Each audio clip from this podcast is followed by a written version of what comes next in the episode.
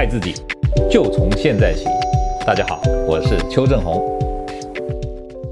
我们今天呢要回答一个问题，就是说，这个有没有什么是啊健康减肥沙拉？哦，健康减肥沙拉啊，邱医师要告诉你，当然有啊。如果你今天吃沙拉，你把这个米饭面食少吃一点，这就是健康减肥沙拉啊。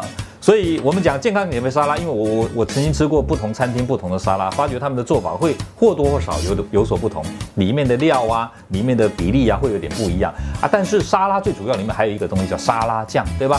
沙拉酱有哪些种啊？对不对？我我在台湾吃沙拉酱，我发觉有几种，第一个是什么千岛沙拉酱啊，要么就和风沙拉酱，要么凯撒沙拉酱，对不对？那基本上来讲，当然。啊、呃，如果你要减肥啊，我比较推荐的是和风沙拉酱。为什么？如果你打开看，你会发觉和风沙拉酱呢，酱油这个比例比较高，其他的高热量的东西比较少啊。啊，如果是什么呃千呃凯撒或者是什么这个呃什么凯撒酱或者是什么呃这个这个千岛酱，你知道它里面有什么？有这个花生粉。哦，有一些奶油这些高热量的东西就会比较多，对不对？很香没有错啊，但是吃起来你要记住，这个热量负担会稍微高一点。但是再怎么高，我想你不可能整餐都在吃沙拉嘛，你一定会吃别的食材嘛，对不对？那其实啊。不用那么有压力哦。基本上来讲，沙拉的热量，我认为啊，并不会啊，这个好像非常的高，让你觉得说，哎呀，吃了沙拉以后，他妈马上就啊发胖发肥。这个基本上来讲，不会那么严重哦。那大家要把握一个原则，就是说，我们的身体啊，一旦体重不能下降或者不能啊，这个这个啊。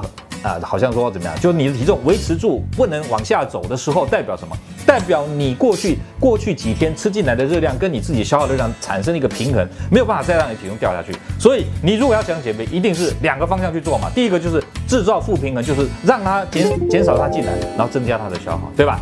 所以这样的话，你吃沙拉不要有压力嘛。你吃沙拉以外，你爱吃你就吃。但是呢，你别的高热量的食材，你饭少吃两口三口，诶，其实就差不多那个热量了，对不对？所以啊，基本上来讲，把握这个原则，就是说，当你吃到高热量东西的时候，你就必须用替代式的这个啊，这个这个饮食方法。那这样的话，你高兴吃的东西，你还是可以吃得到。那如果说你真的不知道该怎么选择，你觉得太麻烦了，对不对？那很简单嘛，你就用代餐的原理，对不对？像邱医师有帮大家设计过一种叫做轻卡厨房的代餐，这种代餐呢，基本上来讲热量只有一百六十几卡，不到两百卡。